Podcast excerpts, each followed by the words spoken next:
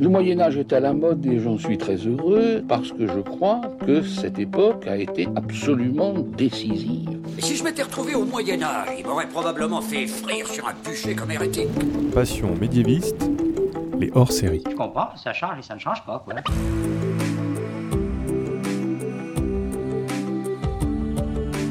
Bonjour à toutes et à tous. Aujourd'hui dans Passion médiéviste, je vous propose d'écouter un hors-série.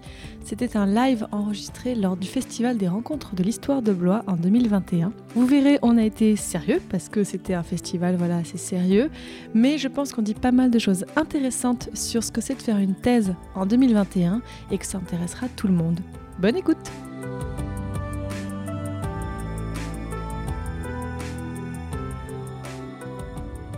Bienvenue à cette table ronde organisée à l'occasion du festival Les Rendez-vous de l'Histoire de Blois. Je tiens vraiment à remercier le festival et tous les organisateurs euh, de nous recevoir aujourd'hui, d'avoir accepté qu'on puisse faire cette table ronde. Euh, voilà, je, suis très très contente. Je vous avertis d'avance, je vais être euh, très émotive, mais je le dis tout de suite, nous enregistrons un podcast pour un hors-série du podcast Passion médiéviste. Donc bonjour aussi aux personnes qui écouteront cet épisode des mois, voire des années après cet enregistrement. Je m'appelle Fanny Cohen-Moreau et j'anime depuis 2017 le podcast Passion médiéviste. Et d'habitude, dans Passion médiéviste, je reçois tous les mois des médiévistes, donc des personnes qui étudient le Moyen Âge en master ou en thèse, pour que ces personnes me parlent à la fois de leur sujet, donc de vulgariser le Moyen Âge pour le grand public, mais aussi pour faire comprendre le monde de la recherche, qui est parfois un monde un peu obscur, mais qu'on essaie voilà, de rendre un peu plus accessible à toutes et à tous, et aussi de faire comprendre qu'est-ce que c'est de faire un mémoire, qu'est-ce que c'est de faire une thèse. Aujourd'hui, nous allons nous concentrer donc sur ce que c'est de faire une thèse au XXIe siècle. Parce que faire une thèse au XXIe siècle, en 2021, c'est différent de faire une thèse en 2018, de faire une thèse en 2008, dans les années 90 et les années 70. Bien sûr, c'est pas du tout la même chose. Pourtant, une thèse, à la fin, c'est un apport de connaissances sur un sujet qui peut-être fera date et peut-être changera la façon d'étudier un sujet, même changera l'histoire en général. Il y a des étapes dans une thèse qui ne changent pas, de la sélection du sujet avec son directeur ou sa directrice jusqu'à la soutenance, même si on voit que les modalités peuvent évoluer euh, au cours des années. Alors les pratiques évoluent aussi parce que les méthodes se renouvellent, on a l'apport de la modernité et de l'informatique, bien sûr, qui n'est pas à négliger. On a les sujets qui changent aussi, il y a des modes hein, dans les sujets. Par exemple, on étudie beaucoup moins l'histoire de l'agriculture médiévale en ce moment et beaucoup plus l'histoire des femmes. Bon, et c'est pas plus mal peut-être. Pourtant, le Moyen Âge, lui, en lui-même, n'a pas changé, enfin, en quelque sorte. C'est juste les façons de l'aborder qui évoluent, ce qui en fait une période toujours passionnante à étudier. Et la thèse, c'est parfois un travail assez solitaire, avec son lot de doutes et de rebondissements plus ou moins heureux. Donc, nous allons vous proposer aujourd'hui euh, une discussion sur ce que c'est de faire une thèse au XXIe siècle, et de surcroît une thèse d'histoire médiévale. Je dis nous parce que comme vous l'avez vu, celles et ceux qui sont dans la salle, je ne suis pas seule. J'ai l'honneur de recevoir aujourd'hui à nouveau trois personnes que vous avez pu entendre dans les épisodes si vous êtes vraiment des fans et que vous avez tout écouté. Mais euh, si ce n'est pas le cas, bah, maintenant vous savez ce que vous allez faire dans les prochaines semaines. Donc j'ai à côté de moi Mectide Herriot. Bonjour Mectide. Bonjour Fanny. Donc Mectile, tu es doctorante au sein du Centre Chastel de Sorbonne Université sous la direction de Philippe Lorenz. Donc tu prépares une thèse sur les mots et usages de la couleur chez les peintres du Trecento florentin. Tu nous en parleras tout à l'heure. J'ai avec moi aussi Marie-Lise Fier. Bonjour Marie-Lise. Bonjour Fanny. Donc Marie-Lise, tu es docteur en histoire du Moyen Âge. Tu as fait ta thèse sur le sujet Bâtard de prince, identité, parenté et pouvoir des enfants naturels chez les Bourbons. Et donc, tu es chercheuse associée à l'Université de Paris, laboratoire ICT, c'est bien ça? C'est tout à fait ça. Je suis très contente de t'avoir avec nous. Mectilde aussi, hein, mais tout le monde. Et bien sûr, bah, il fallait un peu de parité, donc on a quand même invité un homme. Donc on a avec nous Vincent Létumier.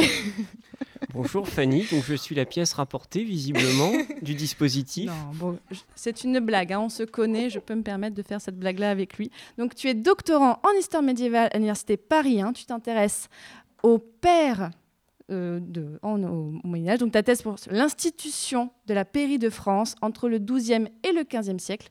Donc toi, tu fais ta thèse depuis fin 2019, c'est ça? Voilà, tout à fait, 2018 même. 2018, excuse-moi. Donc le but de notre table ronde est de créer des échanges via des questions que je vais poser à mes invités. Mais donc, mes invités, vous êtes libres de rebondir les uns sur les, autres, enfin sur vos propos plutôt. Euh, et pour dans la salle, si vous avez des questions, gardez-les bien au chaud pour la fin. Bien sûr, pourrez les poser sans souci. Pour commencer, déjà, je voulais vous demander, est-ce que vous pourriez nous présenter un peu plus que je l'ai fait, vos sujets de recherche et aussi comment est-ce que vous avez eu l'idée de travailler dessus? Euh, peut-être pour commencer euh, donc, Comme tu l'as dit, je m'intéresse à l'usage de la couleur chez les peintres du XIVe siècle à Florence. Et donc j'essaye de comprendre euh, ce qui a pu amener les peintres de cette période à, choisir telle ou telle couleur euh, pour leur tableau, que ce soit de manière inconsciente avec toute la, la conception de l'époque de la couleur, euh, ou que ce soit de manière tout à fait consciente euh, par le biais de... Enfin, la couleur peut permettre de construire une image, peut signifier énormément de choses. Donc j'essaye de comprendre tout ça, donc ça fait beaucoup de choses à prendre en compte.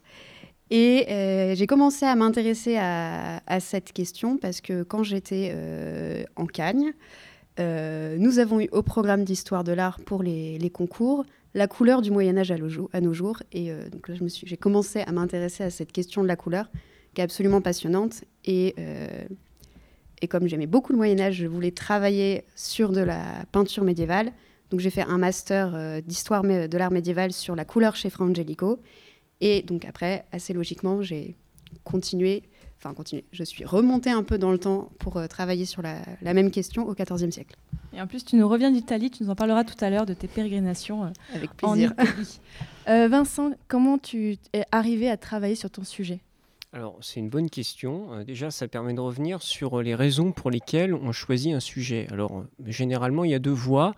Soit on arrive avec un sujet donné par le directeur de recherche. Alors, donné ou suggéré, c'est pas non plus imposé, mais généralement, on connaît bien un directeur avec lequel on a déjà travaillé en master et on a le souci de continuer, de s'inscrire dans la continuité et donc en doctorat, de poursuivre avec lui. Et il peut, parce qu'il a une bonne connaissance de l'histoire des sources, nous suggérer plutôt une direction, un axe de recherche. Moi, c'est plutôt ce qui m'a amené en fait à travailler sur les pères de France, les pères P-A-I-R-S, pas les pères, euh, la paternité, hein, euh, pas du tout. tu laisses ça, Marie-Lise. Voilà, exactement. Je ne vais pas marcher sur les, les plates-bandes de la collègue. Et euh, la deuxième voie, qui est peut-être un peu plus fréquente, c'est quand on a déjà soi-même une idée assez précise d'un sujet sur lequel on veut travailler et que l'on souhaite de fait donc mener ce sujet à bien. Donc on va essayer de, débaucher, si j'ose dire, des directeurs, des directrices de, recherche potentielle.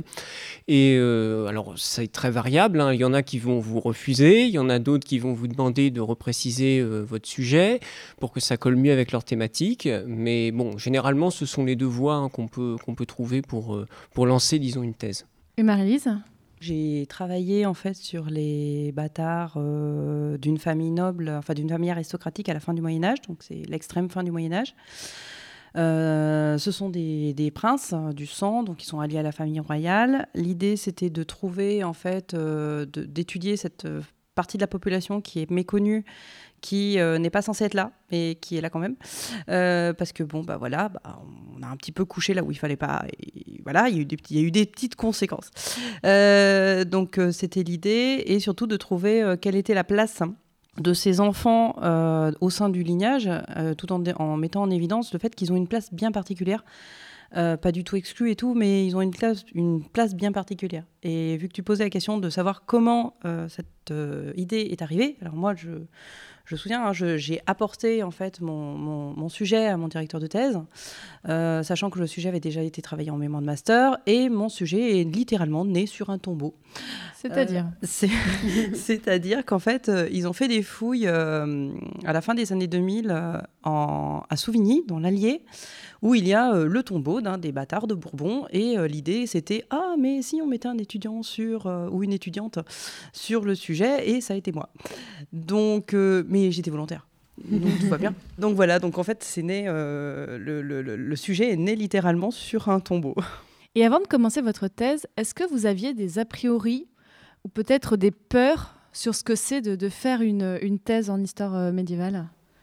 Alors oui, je pense que des a priori, on en a tous. déjà, moi, je, me projetais dans, dans un travail de longue haleine. Je savais que ce serait extrêmement long, et effectivement, c'est très long, parce qu'on n'a jamais fini de dépouiller. On trouve toujours de nouvelles hypothèses qui relancent le, processus de réflexion.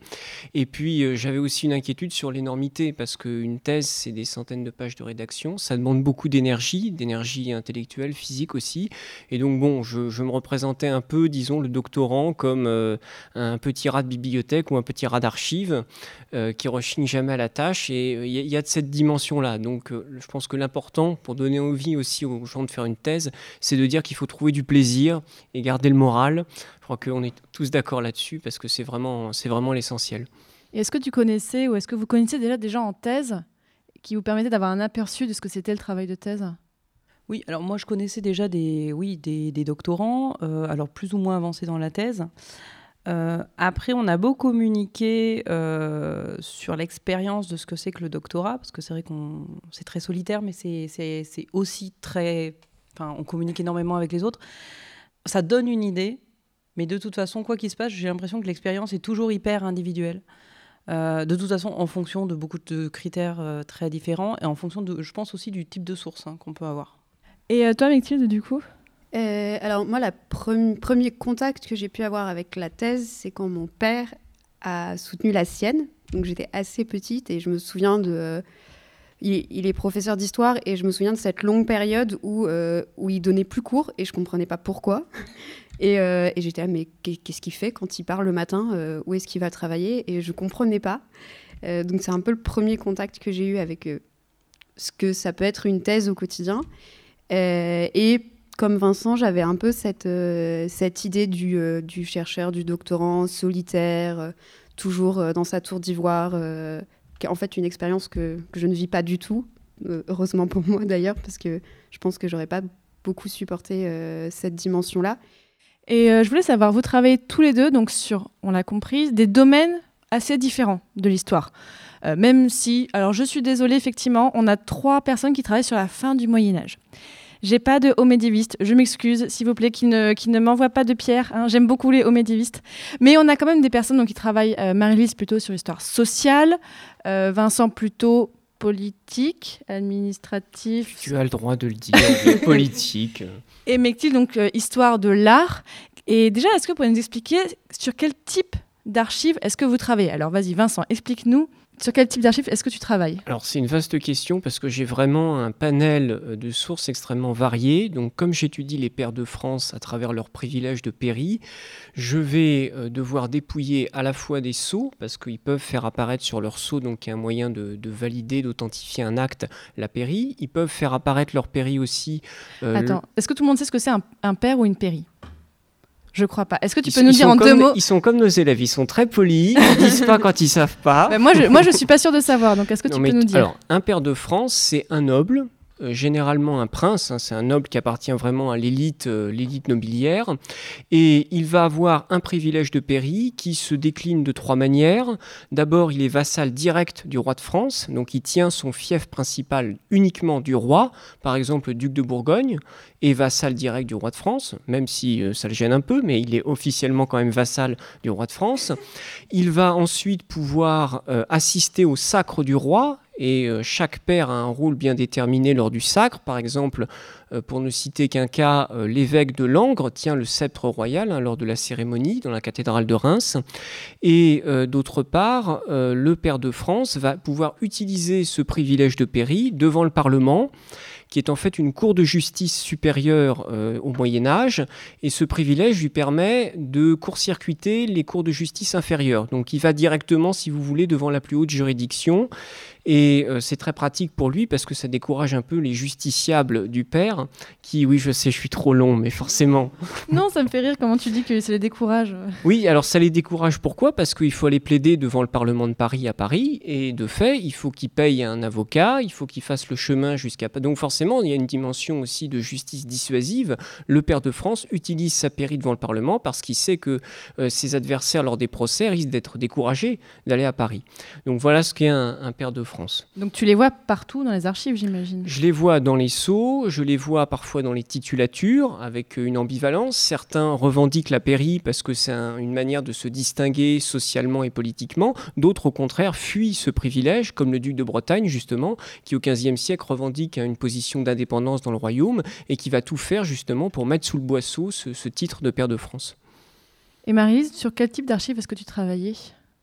Alors moi, les archives ont été extrêmement variées. C'est un petit peu le même profil. Hein, euh.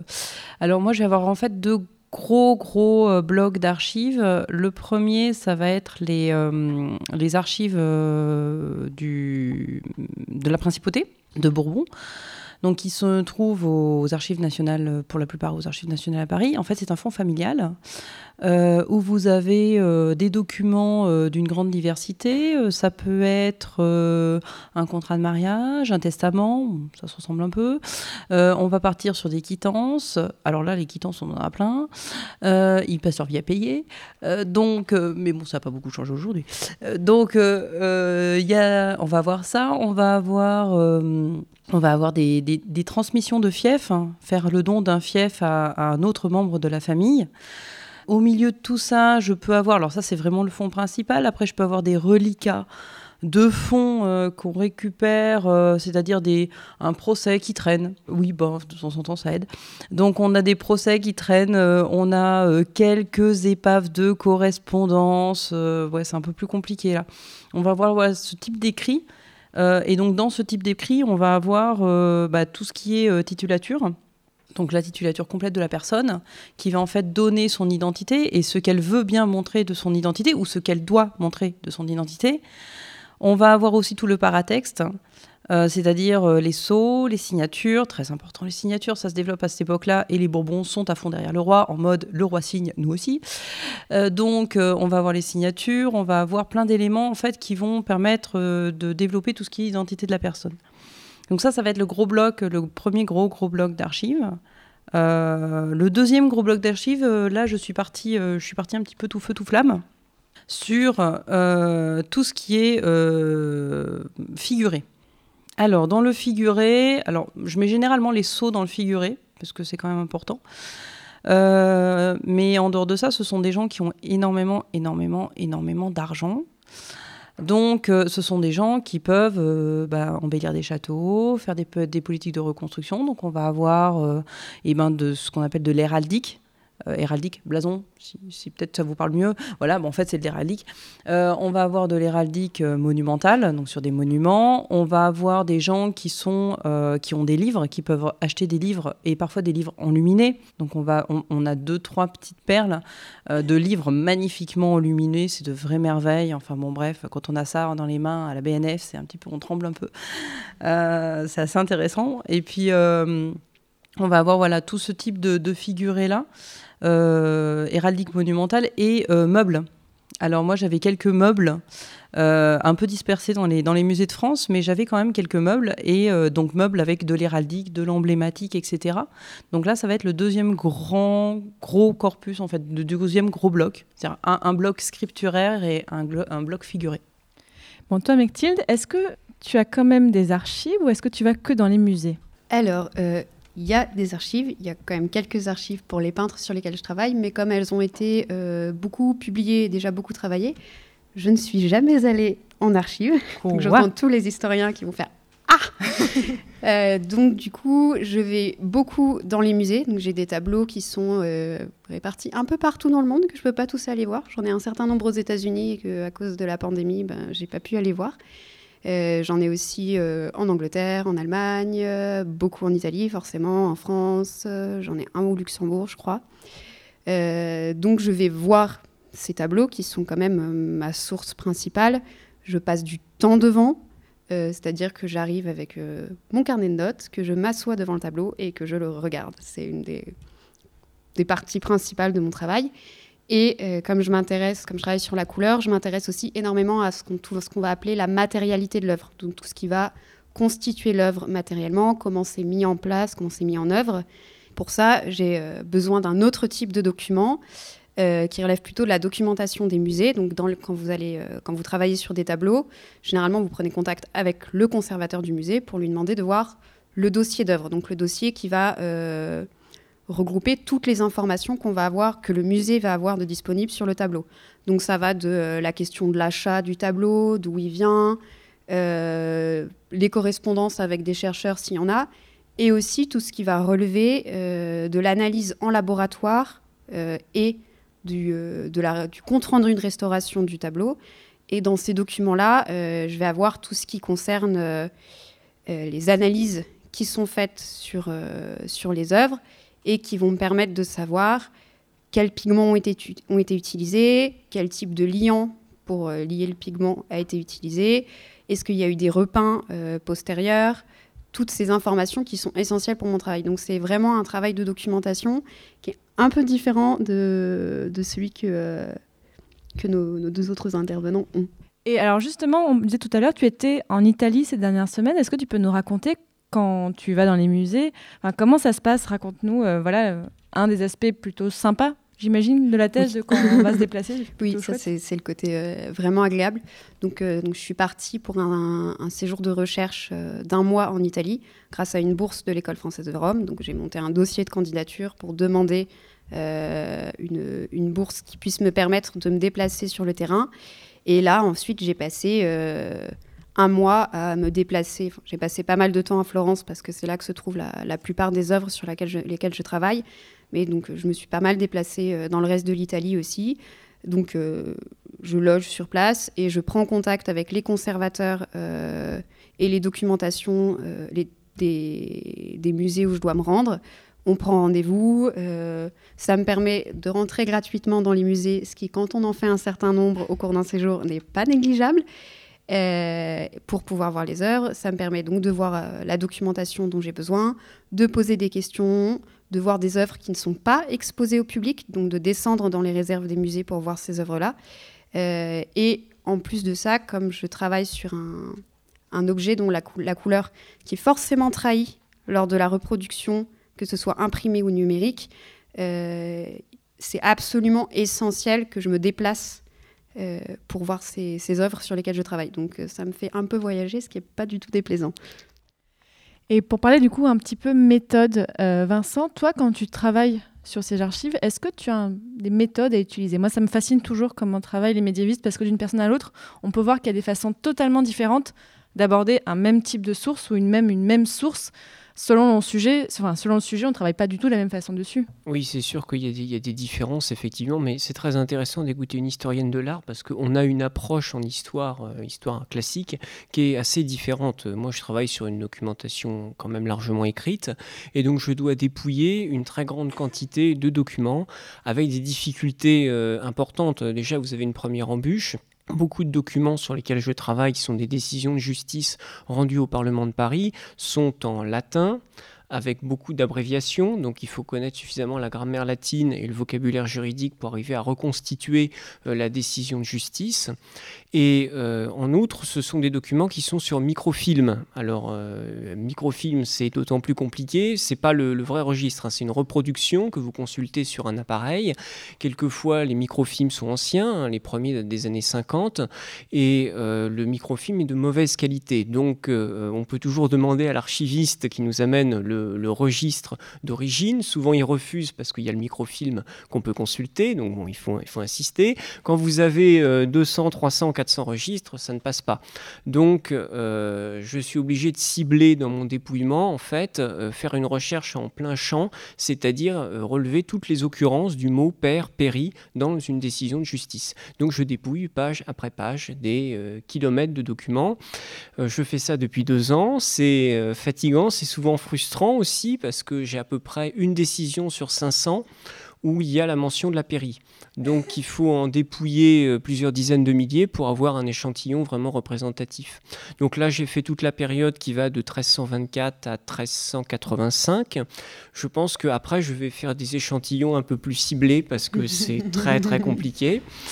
Voilà, donc euh, c'est une méthode très différente hein, de, l'observation du tableau que toi tu pratiques en histoire de l'art. Là, c'est vraiment, euh, vraiment euh, du dépouillement brut de documents dans des conditions pas toujours faciles. Oui, Marie-Lise? C'est vrai que en, tant qu'historien, on, on, se reconnaît beaucoup plus en fait, euh, plutôt qu'avec les historiens de là, hein, on se reconnaît beaucoup plus dans la manière d'aborder les, archives. on a un petit peu les mêmes fonds, on a un petit peu les mêmes problèmes. Alors parmi les problèmes, euh, je vais avoir le, les seaux, les seaux que des fois les conservateurs ont eu la bonne idée de mettre dans des petits sachets et qu'il faut enlever le petit sachet pour voir le seau et que vous avez le conservateur, donc le responsable de bibliothèque qui est derrière vous en vous disant Mais non, vous n'enlevez pas le petit sachet. Mais comment je fais pour le voir alors? Donc voilà, on peut avoir ça, on peut avoir les documents numérisés. Revenons à nos microfilms. Alors maintenant, on a, on a, on a plein de choses sur, euh, sur Internet, c'est magique, mais sauf que des fois, ils sont numérisés à partir des microfilms. Donc moi, ça m'est arrivé par exemple sur un manuscrit en particulier où on étudie des pages de, pages enluminées en fait, et euh, où euh, j'avais de très belles armoiries qui sont sublimes, et qui sur microfilm sont entièrement noires. Alors c'est beau les armoiries de sable, mais au bout d'un moment c'est assez redondant. Donc là c'est pareil, euh, c'est un petit peu la, un petit peu la même démarche. Hein. On va voir le, responsable de salle, on lui explique que oui, mais bon, vous comprenez, ça va être compliqué, on a besoin de voir l'original.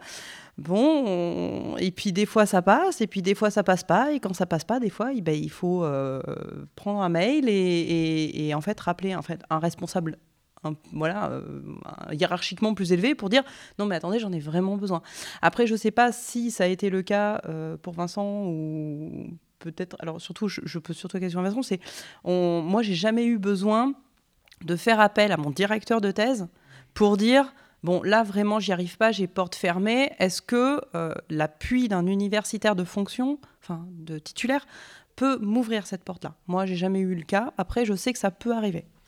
Non, j'ai jamais été confronté non plus au problème parce que les archivistes savent bien quelles sont nos difficultés. Alors, il faut expliquer qu'il y a deux logiques très différentes. Hein. Nous, on veut absolument consulter le document parce que voilà, on est dans une perspective d'intelligibilité, on veut comprendre le sens, euh, etc. Oui, on a besoin aussi de la matérialité. Là, ça rejoint l'histoire de l'art, hein. la matérialité du document et pas seulement le facsimilé qui forcément est une trahison un peu du document d'origine parce qu'il y a une déperdition du sens, euh, du contexte, euh, du contexte de production du document. Mais non ça n'a jamais été aussi loin parce que souvent, bon, les archivistes sont compréhensifs. Mais euh, du coup, et oui, évidemment, la logique de l'archiviste, c'est de conserver le patrimoine. Donc, de ne pas fragiliser des documents qui parfois sont euh, friables, cassables. Etc. Alors, le parchemin est très solide. Pour, pour casser du parchemin, il faut y aller quand même. Mais tout ce qui est papier, par exemple, est très fragile. Donc, euh, on peut comprendre évidemment que manuscrit soit précieusement gardé par le, le conservateur. Mais nous, notre logique est différente. Nous, on veut voir le document. Donc, euh, bon, forcément, on est un peu, quelquefois, euh, pas en confrontation, mais on a, on a deux approches différentes. Oui, je voulais juste. Euh, en histoire de l'art, on a quand même des archives. Hein. c'est juste que moi, les, les, miennes sont déjà très largement publiées. donc, j'ai pas besoin d'aller consulter les originaux. Et sur la question des rétentions un peu de certains conservateurs vis-à-vis des, des documents de, à consulter, je connais pas mal de, spécialistes de l'enluminure pour qui c'est parfois très compliqué de faire comprendre que dans la numérisation sur Gallica, qui est la, la base de données des manuscrits de la BNF notamment, aussi haute définition soit-elle, ne remplacera jamais le contact direct avec euh, le manuscrit d'origine. Euh, et il y a certaines bibliothèques, notamment la bibliothèque du Vatican, pour ne pas la citer, qui peuvent être extrêmement... Euh, On va se faire des amis là. Pointi, enfin fermé à l'idée de communiquer les, les documents originaux. À qui n'a pas d'anecdote méchante sur la bibliothèque du Vatican C'est un peu ça. alors moi, personnellement. Mais est-ce que vous avez eu, alors, pour rester un peu, un peu positif, est-ce que vous avez eu des bonnes surprises aux archives? Est-ce que vous avez un souvenir de, de une fois tomber sur une pépite Marise, je te vois hocher de la tête? Ah oui, oui, moi c'était. Alors j'étais pas, en j'étais pas en thèse, j'étais en master. C'était mes premières expériences en archives. Et j'étais à la BNF, donc j'étais euh, rue, Richelieu, à, enfin Richelieu en fait à Paris. Et euh, bon, bah, vous voyez la jeune, la jeune étudiante en master, un peu tout feu tout flamme, tout va bien, et euh, qui arrive et qui ouvre son magnifique manuscrit, qui est toute contente de son manuscrit, et qui voit des seaux sans le petit sachet. c'est important de préciser. Et là, je vois en fait un seau avec une magnifique nef, donc un bateau amiral au voile de mon bâtard. Et là, en fait, j'ai eu ce mouvement de réflexe en mode j'ai levé les bras au ciel en mode oui et, là, je me suis dit, mais en fait, il y a des gens qui te regardent.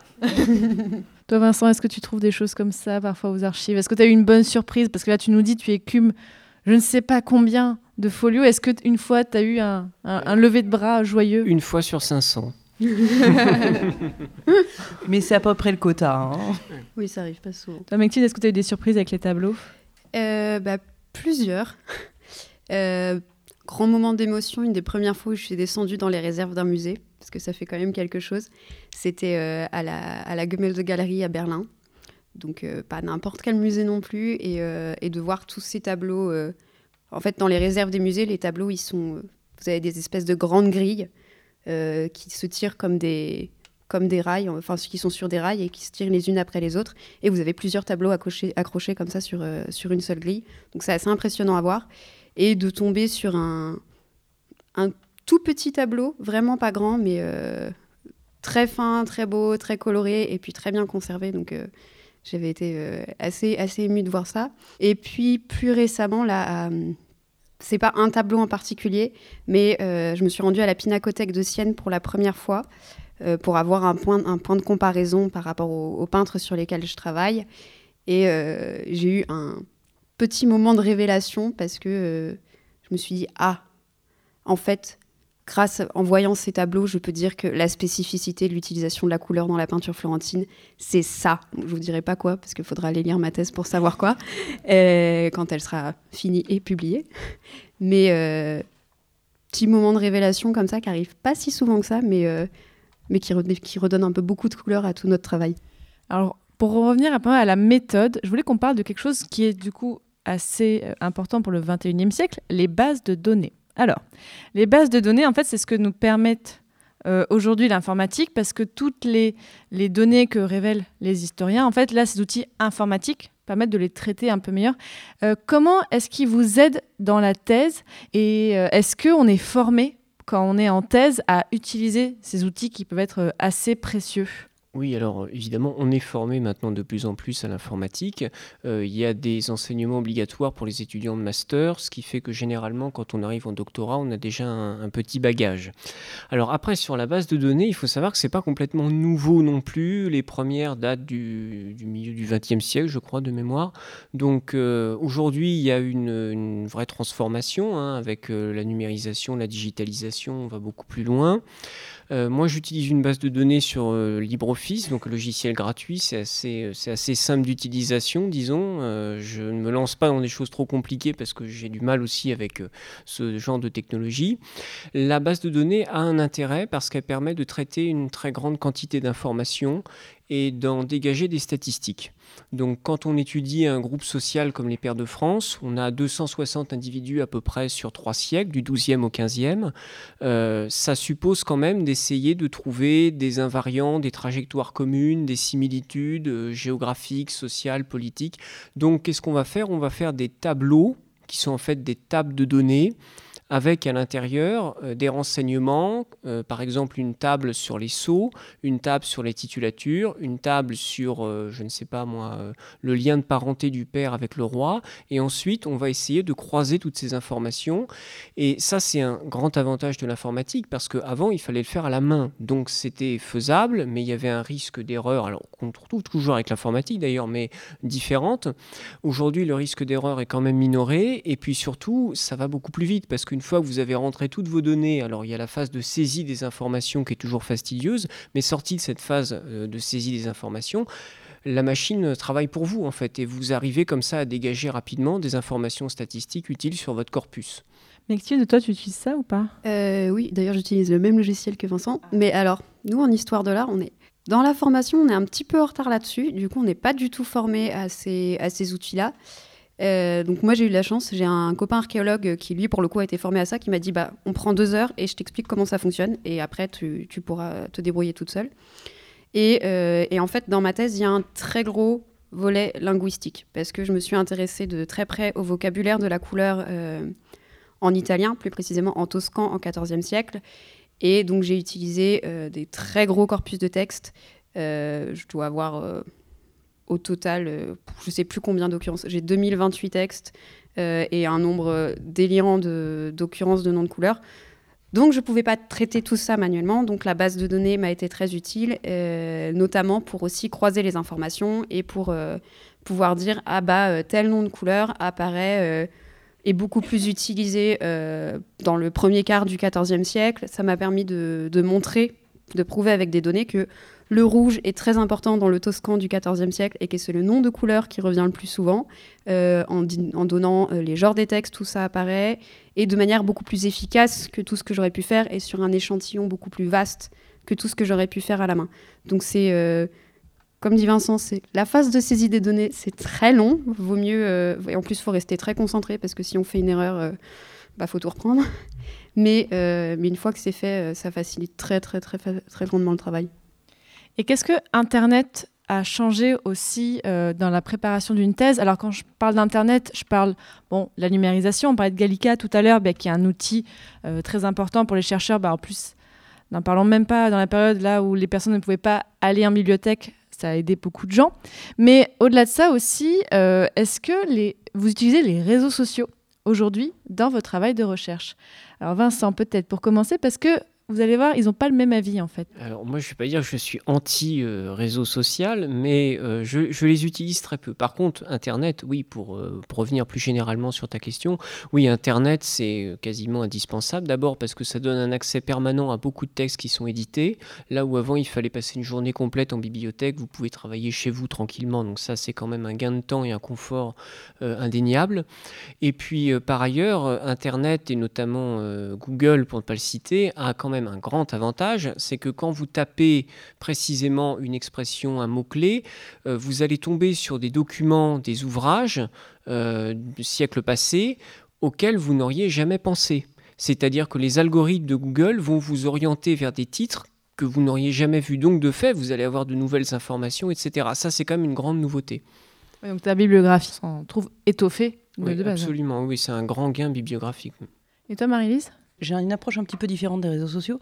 Mais euh, alors, concernant déjà la numérisation, euh, alors ça concerne les ouvrages, ça concerne aussi énormément d'articles. Moi, je pense que Kern et Percé, c'est les deux plus belles inventions qu'on ait.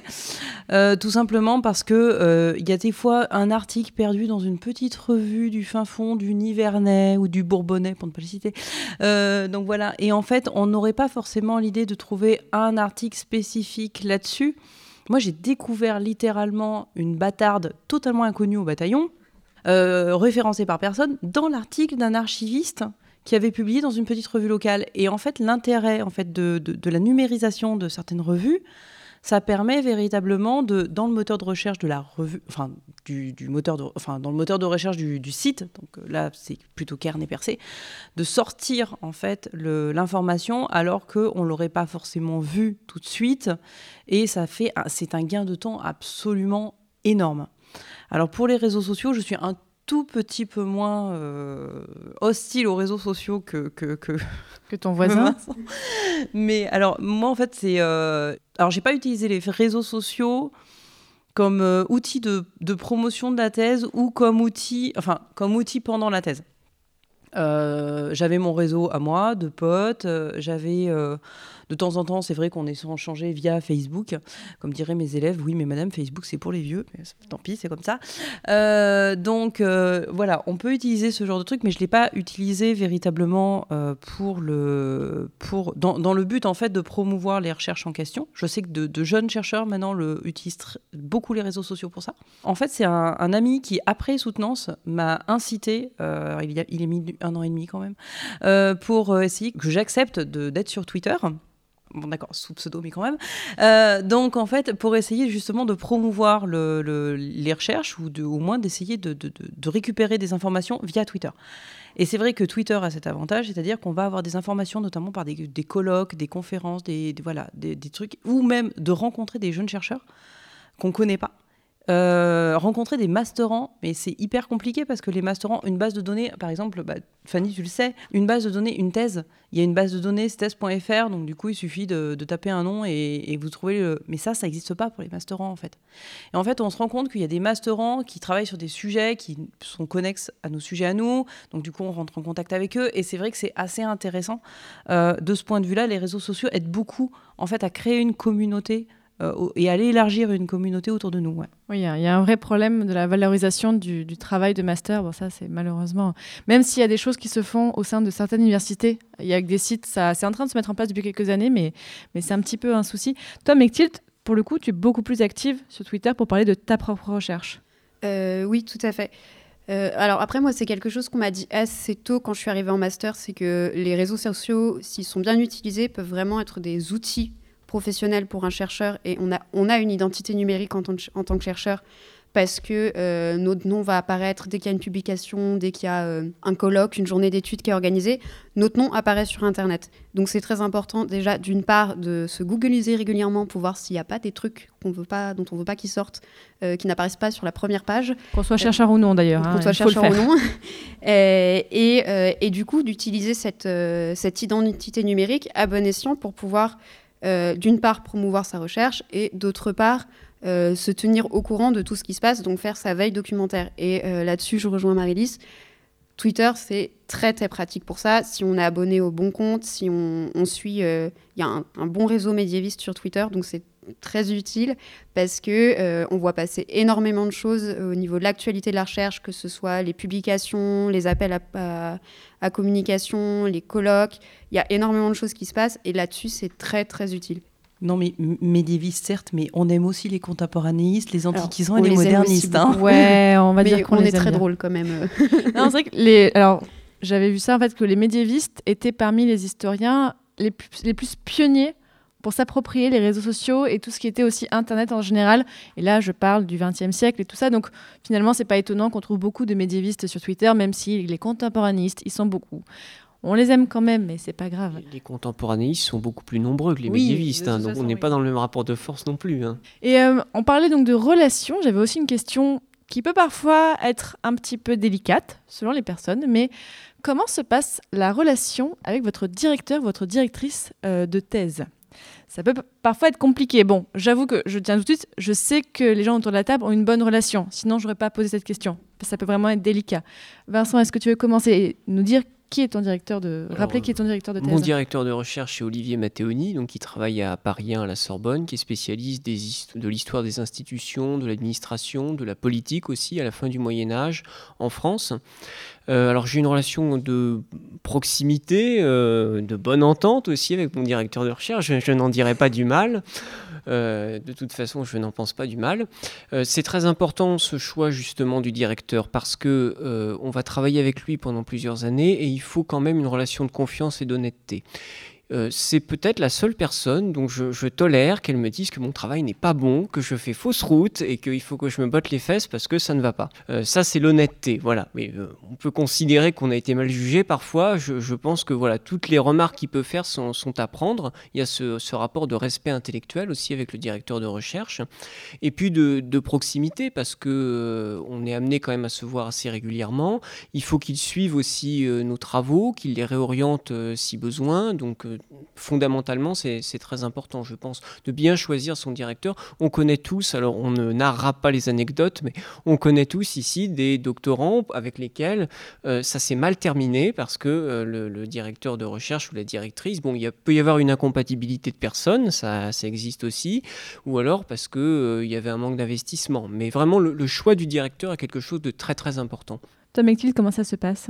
Alors moi, ça se passe ça se passe bien. Après, je ne vais pas forcément faire l'effort d'aller contacter mon directeur de recherche, ce qui n'est pas du tout une chose à faire. Tu peux rappeler comment il s'appelle euh, Je travaille avec donc, Philippe Lorenz, qui est euh, professeur d'art médiéval à l'université Sorbonne Université, anciennement Paris 4. Et euh, alors, la pandémie n'a pas du tout aidé de ce point de vue-là. Donc ça fait un bout de temps que je ne l'ai pas vu, mais c'est toujours compliqué. Moi, j'aime pas vraiment parler au téléphone. Euh, donc, euh, juste appeler mon directeur de recherche, ça me, ça me mettait assez mal à l'aise. Je me sens honorée que tu aies accepté mes appels des dernières semaines alors. Et donc, du coup, ça fait un bout de temps que je ne l'ai pas vu. Et là, comme je vais rentrer en phase de rédaction, il va quand même falloir que, que, que je le vois un peu plus régulièrement. Mais je l'apprécie beaucoup et euh, à chaque fois qu'il m'a donné des conseils, c'était toujours de très bons conseils. Je travaillais déjà avec lui en master, donc ça fait quand même quelques années que, qu'il me suit. Et donc, du coup, oui, on a une bonne relation. Oui, Marie-Lise, toi, tu as fini ta thèse il y a quelques années, mais d'après ce que j'ai pu comprendre, tu as une bonne relation avec ton directeur de thèse. Ah oui, on s'entend très bien. Euh, je rejoins entièrement euh, Didier Lett, qui était ton oui, directeur. pardon, oui, mon directeur de thèse, c'était Didier Lett, qui est professeur à l'université anciennement Paris 7 euh, d'Hydro. Maintenant, c'est l'université de Paris je rejoins entièrement sur le côté respect mutuel, le côté où il faut vraiment quelqu'un où on accepte que la personne fasse des critiques parfois extrêmement sévères. Moi, je dirais que pour un choisir en fait un directeur ou une directrice de recherche, il faut deux choses. On choisit certes le scientifique ou la scientifique, c'est-à-dire on va choisir quelqu'un qui a une spécialité, euh, dans mon cas, c'était euh, clairement, euh, clairement l'histoire de la famille. Hein, c'est pour ça que j'ai choisi Didier Lett. Donc voilà, on va choisir quelqu'un qui a, une, une, spécialité scientifique, donc quelqu'un où on se dit que la personne scientifiquement va nous amener vers quelque chose que l'on souhaite, enfin la coloration qu'on souhaite donner au travail de recherche. Euh, je dis aussi souvent, euh, mais c'était ma directrice de master qui le disait avant moi, donc je copie un petit peu, euh, elle m'en voudra pas. Il faut bien prendre conscience de, des années qu'on va passer à se côtoyer. Euh, en colloque, en réunion, en entretien perso, parce qu'au bout d'un moment, il faut quand même faire des bilans. Et et c'est important aussi euh, de ne pas s'engager en se disant Ouh là là, euh, humainement parlant, euh, je sens pas, ça va pas passer. Il faut vraiment qu'on sente qu'humainement parlant, on peut s'entendre. Du coup, je voulais compléter, ces histoires de relations entre doctorants et directeurs de recherche, aujourd'hui, sont, scrutées avec plus d'attention parce qu'on a un comité de suivi, c'est-à-dire euh, constitué de deux personnes extérieures euh, qui peuvent être dans le jury de thèse et qui nous suivent régulièrement, qu'on rencontre enfin une fois par an au moins. Et elles sont là notamment pour vérifier qu'il n'y a pas de situation de harcèlement entre le doctorant et le directeur de recherche, parce qu'il peut y avoir aussi des rapports comme ça. Alors, c'est rare, heureusement, statistiquement, mais ça arrive malheureusement. Donc, pour compléter ce que tu disais, la relation humaine est vraiment déterminante. Et puis au-delà de ça, il y a, bon, on va, pareil, on a abordé le sujet des directeurs ou des directrices qui ne suivent pas. Euh, des étudiants, euh, le comité est égal. Alors moi, j'appartiens à une génération où le comité n'existait pas, euh, mais il, a suivi, donc il n'y a pas de problème. mais en fait, le comité sert aussi à des fois à, maintenir une sorte de filet de sécurité quand on voit que en fait le directeur ou la directrice en fait, bah, on le voit une fois par an ça arrive. Justement, en termes de sociabilité, est-ce que vous pouvez donner aussi un petit aperçu de comment ça se passe, la sociabilité dans le monde universitaire lorsqu'on est en thèse? Parce qu'on parlait tout à l'heure, c'est assez solitaire, mais donc il y a quand même des moments où on n'est pas seul, que ce soit les colloques, euh, les séminaires. Euh, eh, bon, bien sûr, il y a eu le Covid récemment, donc ça a été un petit peu compliqué. Mais toi, comment tu le vis, Mextil, de les, les colloques, les séminaires, ce côté sociabilité au cours d'une thèse? Alors, j'ai eu pas mal de chance, moi, de ce point de vue-là, parce que ma première année de thèse a été vraiment très, très, très solitaire, parce que, euh, euh, en fait, j'étais euh, donc non, absolument non financée, donc du coup, je devais travailler à côté dans un milieu qui n'avait vraiment rien à voir avec la recherche, et du coup, je n'avais pas vraiment le temps de consacrer, enfin, j'avais pas le, je ne pouvais pas consacrer de temps à ces moments de sociabilité entre chercheurs. Donc ça a été très compliqué parce que très solitaire justement. Et ensuite, j'ai eu la chance d'avoir un contrat doctoral à l'Institut national d'histoire de l'art, où on est un, vivier d'une vingtaine de doctorants euh, spécialistes d'histoire de l'art ou d'archéologie sur différentes périodes. Et c'est là que ma, sociabilité euh, de chercheuse a vraiment euh, décollé, entre guillemets, parce que j'ai eu la chance, et j'ai toujours la chance, de pouvoir faire des déjeuners, des pauses café avec d'autres doctorants qui sont vraiment en train de faire de la recherche, de parler de mes problèmes méthodologiques et de demander à euh, avoir un autre point de vue que le mien, qui suis euh, le nez dans le guidon et qui n'arrive qui pas à en sortir. Ça m'a permis d'avoir connaissance d'autres colloques auxquels j'aurais pas forcément pensé, de pouvoir m'y rendre, de rencontrer d'autres personnes, d'organiser des colloques aussi. Euh, je dis ça parce qu'on est en train de, monter un, de monter un gros congrès euh, pour les jeunes chercheurs en histoire de l'art avec mes collègues. Ça nous occupe beaucoup, mais c'est encore une occasion de rencontre, c'est encore une occasion de discussion. Et, euh, et à mon sens, c'est indispensable de pouvoir parler avec d'autres chercheurs et surtout d'autres jeunes chercheurs de l'expérience qu'on vit quand on est en thèse. Parce que il y a énormément de choses sur lesquelles on ne peut pas prendre de recul et euh, en parler à quelqu'un d'autre. Déjà, juste en parler à quelqu'un qui peut comprendre ce que c'est, ça permet de prendre un certain recul et puis ça permet d'avoir un avis euh, autre. Et moi, énormément de moments où j'ai pu avancer très rapidement, c'est parce que quelqu'un m'a dit Mais t'as pensé à aller voir ça? T'as pensé à, à, regarder ça? Est-ce que t'as envisagé le problème sous cet angle-là? Et généralement, je l'avais pas fait et c'était cet aspect-là qui me manquait. Toi, Marie-Lise? Alors, je rejoins entièrement Mekti sur, sur ce qu'elle vient de dire. Hein. C'est, euh, on est. Alors, déjà, je rajouterai juste une chose. Alors, pour ceux, moi, j'ai eu la chance d'être financée. Euh, on est inséré dans des laboratoires de recherche. Alors, ça peut très bien se passer ou très mal se passer dans un labo, mais bon, bref, au moins, on, a déjà une, première approche et on a déjà un premier contact avec des doctorants. Ça accroche, ça accroche pas, c'est pas la question on a au moins déjà cette première approche dans le labo. Ensuite, on va, on va avoir tout ce que tout ce que en fait ce que Mathilde a dit, euh, c'est euh, on va avoir les colloques, on va avoir euh, plein de choses. On va pas rencontrer que des jeunes chercheurs. Hein. On va rencontrer aussi des chercheurs confirmés. Moi, j'avais ma directrice de master qui me disait toujours, écoutez, dans le colloque, le plus important, c'est la pause café. Non, mais elle n'avait pas tort. En fait, c'est le moment. En fait, c'est hyper important d'avoir les informations qui viennent dans le colloque. Euh, vous êtes très content et compagnie. Mais le moment de la pause café, ça va être le moment où vous allez rencontrer les gens. Alors oui, quand vous êtes jeune, c'est compliqué, les gens ne viennent pas forcément vers vous, euh, vous faites un peu étudiant, donc du coup, ils osent pas, enfin voilà.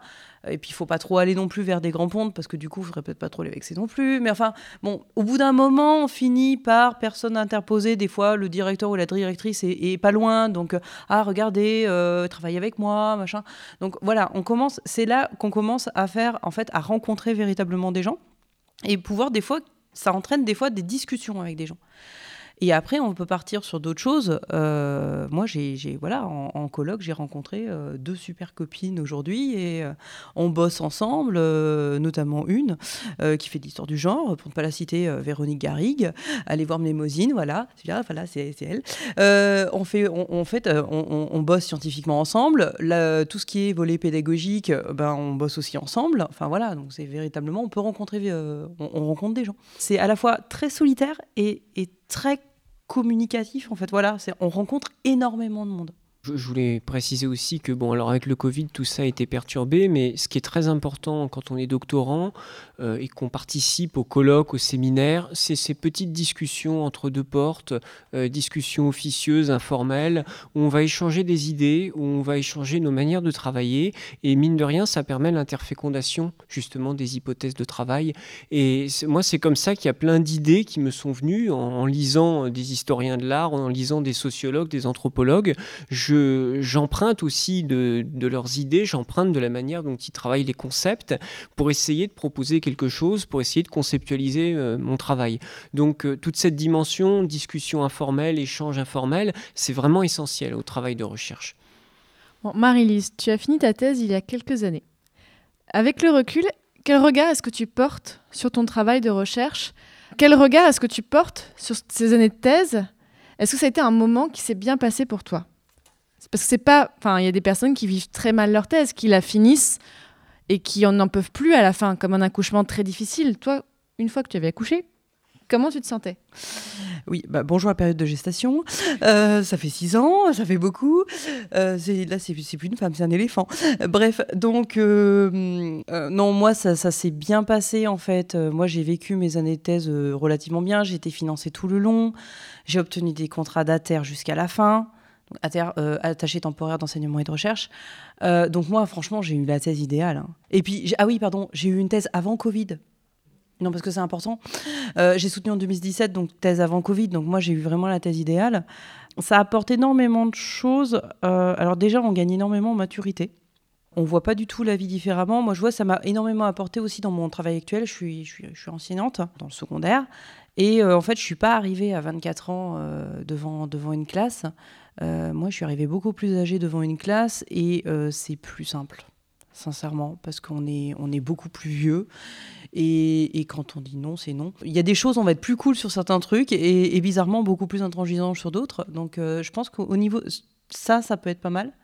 Après, les années tests se sont bien passées, donc il n'y a pas grand-chose. Après, ça apporte énormément en, en tant que personne, je pense. Hein. Et puis même au niveau du, du, boulot, enfin c'est, c'est, euh, on voit pas du tout les documents de la même manière, même quand c'est pas notre période. Hein, donc, euh. Parce qu'aujourd'hui, on voit que l'avenir est assez incertain dans le monde de la recherche. Le monde universitaire offre de moins en moins de postes pour les jeunes docteurs. Donc là, plutôt euh, Vincent et Mechtilde, comment est-ce que, voilà, c'est difficile, je sais pour vous, mais comment est-ce que vous voyez l'après-thèse Comment est-ce que vous le visualisez?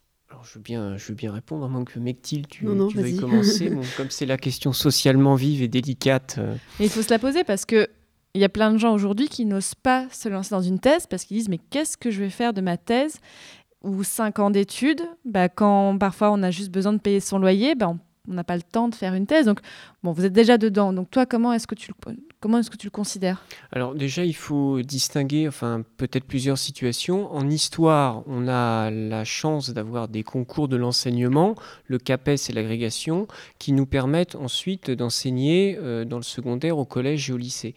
Euh, ça nous offre une porte de sortie dans le sens où, euh, compte tenu de la raréfaction des postes, on sait très bien qu'on aura beaucoup de mal à s'insérer dans le monde universitaire professionnellement. Donc euh, la solution, c'est de travailler au collège et au lycée, ce qui est aussi épanouissant. Alors on a des, des expériences très différentes. Il y en a pour qui c'est très difficile. Euh, Faut aimer. C'est difficile. il faut aimer être prof Ah, bien que sûr, pas mais c'est tout difficile pour tout le monde à des degrés différents, euh, su- suivant le type de classe, suivant le contexte. euh, c'est vraiment pas le même métier, mais euh, ça nous offre quand même une porte de sortie. Tandis que en, en histoire de l'art, je ne veux pas répondre à la place de Mechtilde, mais c'est plus compliqué encore. Euh, bah, on n'a pas cette porte de sortie là déjà. Et après, généralement, ce que les gens viennent nous dire, c'est oui, mais vous pouvez bosser dans les musées. Sauf que si on veut avoir une carrière dans les musées, il faut passer les concours de l'Institut national du patrimoine, qui est un des concours les plus difficiles en France. Euh, et que personnellement, moi, j'ai pas du tout envie d'être conservatrice. C'est vraiment un métier qui qui m'attire pas. Donc euh, la pré-thèse me fait très peur, surtout que ça désolée de te ça commence à, se profiler de plus en plus proche. Donc de mon côté, j'aimerais beaucoup, beaucoup continuer euh, dans l'enseignement supérieur en tant que chercheuse et en tant qu'enseignante, euh, parce que c'est vraiment un métier qui me, qui me plaît énormément pour beaucoup d'aspects. Euh, mais comme, euh, comme l'a dit Vincent, ça devient de plus en plus compliqué de d'avoir l'espoir de s'insérer dans le, le monde universitaire vu la, la raréfaction, voire la disparition des, des postes. Donc j'ai dans un coin de ma tête l'option euh, concours de bibliothèque pour être conservateur de bibliothèque, mais c'est un peu ma, ma porte de sortie. Et puis c'est encore un concours à passer, donc ça veut dire qu'il faut pouvoir euh, prendre le temps de passer ce concours et il faut quand même manger euh, à côté. quoi. Toi, Marie-Lise, donc actuellement, tu es enseignante, mais tu continues de faire un petit peu de recherche. Comment est-ce que ça se passe niveau organisation bah, quand on veut continuer de faire de la recherche sans être payé pour faire de la recherche? Ah, ça, c'est la grande question. Alors, bon, moi, j'ai un profil assez, euh, assez euh, banal, en fait, euh, enseignante du secondaire. Moi, j'ai pas fait. c'est pas un métier par défaut. C'est le métier que je voulais faire. J'ai fait une thèse, ok, mais voilà. Donc, moi, je suis très contente. Je viens d'être mutée en collège. Je suis ravie. Les sixièmes m'amusent. Donc, c'est- vraiment super. Le truc, alors, déjà, première chose, j'ai eu entendu de temps en temps des enseignants qui, enfin des, pardon, des doctorants qui euh, disaient ouais on va passer les concours du secondaire, euh, mais bon euh, pff, être prof en collège ça va quoi. Ça je pense qu'on l'a tous entendu. Voilà. Le c'est le genre- genre, c'est pas. c'est la, c'est la, voilà, c'est la porte de sortie comme le disait Vincent, mais en mauvais. C'est-à-dire le côté, c'est là, c'est là, en fait, co- comme le disait Vincent, c'était positif. C'est-à-dire on a, on a la possibilité d'avoir un boulot qui soit plus ou moins en lien avec ce qu'on fait. Alors que là, nous, et je pense qu'on on, l'a tous les deux entendu, c'est le côté, euh, on veut faire une thèse, on veut être prof de fac, mais bon, euh, on va quand même pas finir euh, prof dans un petit collège, quoi. Et ça, on l'a tous entendu. Et moi, ça me met hors de moi. Parce qu'en fait, c'est hyper épanouissant. Enfin, moi, je trouve ça hyper épanouissant. Euh, c'est stimulant intellectuellement d'essayer d'apporter euh, un renouveau euh, historiographique pour des tout petits, enfin des tout petits, des très jeunes. Là, par exemple, rien que là, en trois semaines, ils m'ont, il y a eu trois découvertes fondamentales. Alors, ce sont des hypothèses, certes, mais quand même en préhistoire. Ils, l'ont, ils ont fait les découvertes après que j'ai fini mon cours. Donc en fait, il faut que je refasse le cours. Voilà. Donc, et en fait, qu'est-ce qu'on fait? Ben, On apporte, on, le dit aux élèves. On fait, bah voilà, alors ça, je vous avais dit ça, mais en fait, on ne sait pas trop, maintenant, c'est peut-être faux et tout, et on leur explique. Et ils sont hyper attentifs à ça. Donc, en fait, c'est très, c'est très agréable. Alors après, moi, en tant que chercheuse, c'est un peu... euh, je suis désolée, je ne veux pas faire de mauvais jeu de mots, c'est un statut bâtard, au sens propre.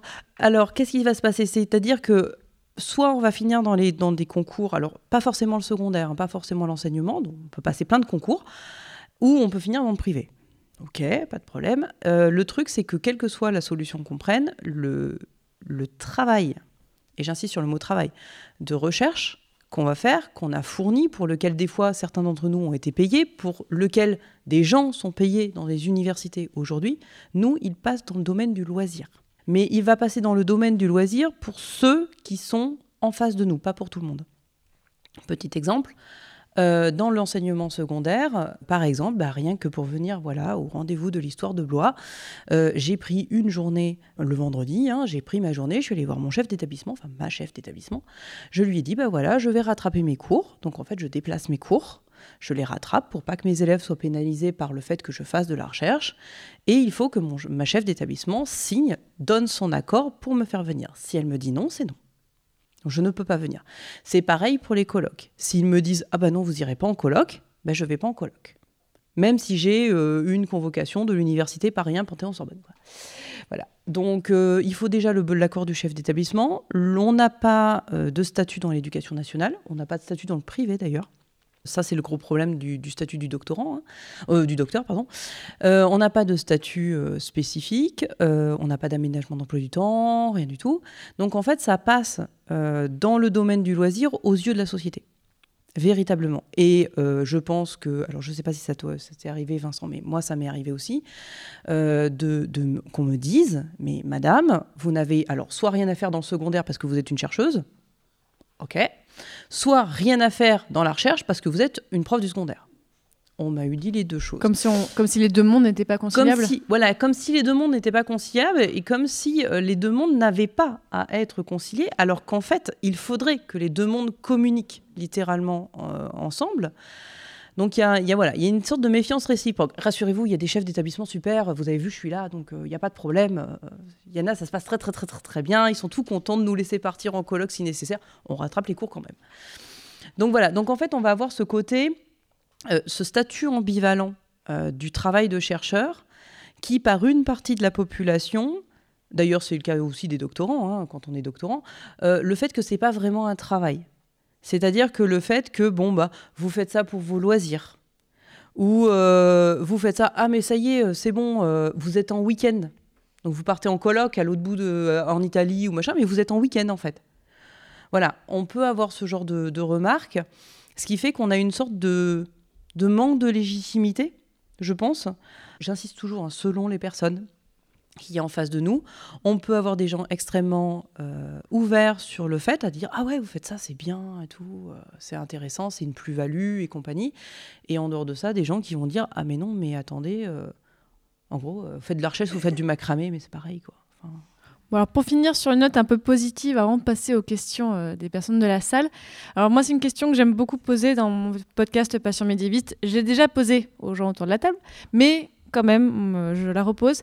Est-ce que vous auriez un conseil à donner à quelqu'un qui voudrait se lancer dans une thèse? Parce qu'on a dit plein de choses négatives, mais est-ce que vous avez des conseils pour des personnes qui vont se lancer ou qui commencent leur thèse Mechtilde euh, Alors, la réponse que je t'avais donnée quand tu m'avais euh, reçu dans le podcast, c'était qu'il faut choisir un, un sujet qui, qui plaît profondément. Et alors, je le redis, c'est un sujet euh, qu'on doit travailler pendant 3, 4, 5, 6, 6 années, voire plus. Et, euh, et donc, il faut l'aimer. Il faut aimer ce sur quoi on travaille parce que même quand on aime son, sujet, il y a des moments où on est là, mais euh, stop, je veux passer à autre chose, j'en ai marre. Donc, si on n'aime pas le sujet, je vous raconte pas le, tout ce que ça peut créer comme problème.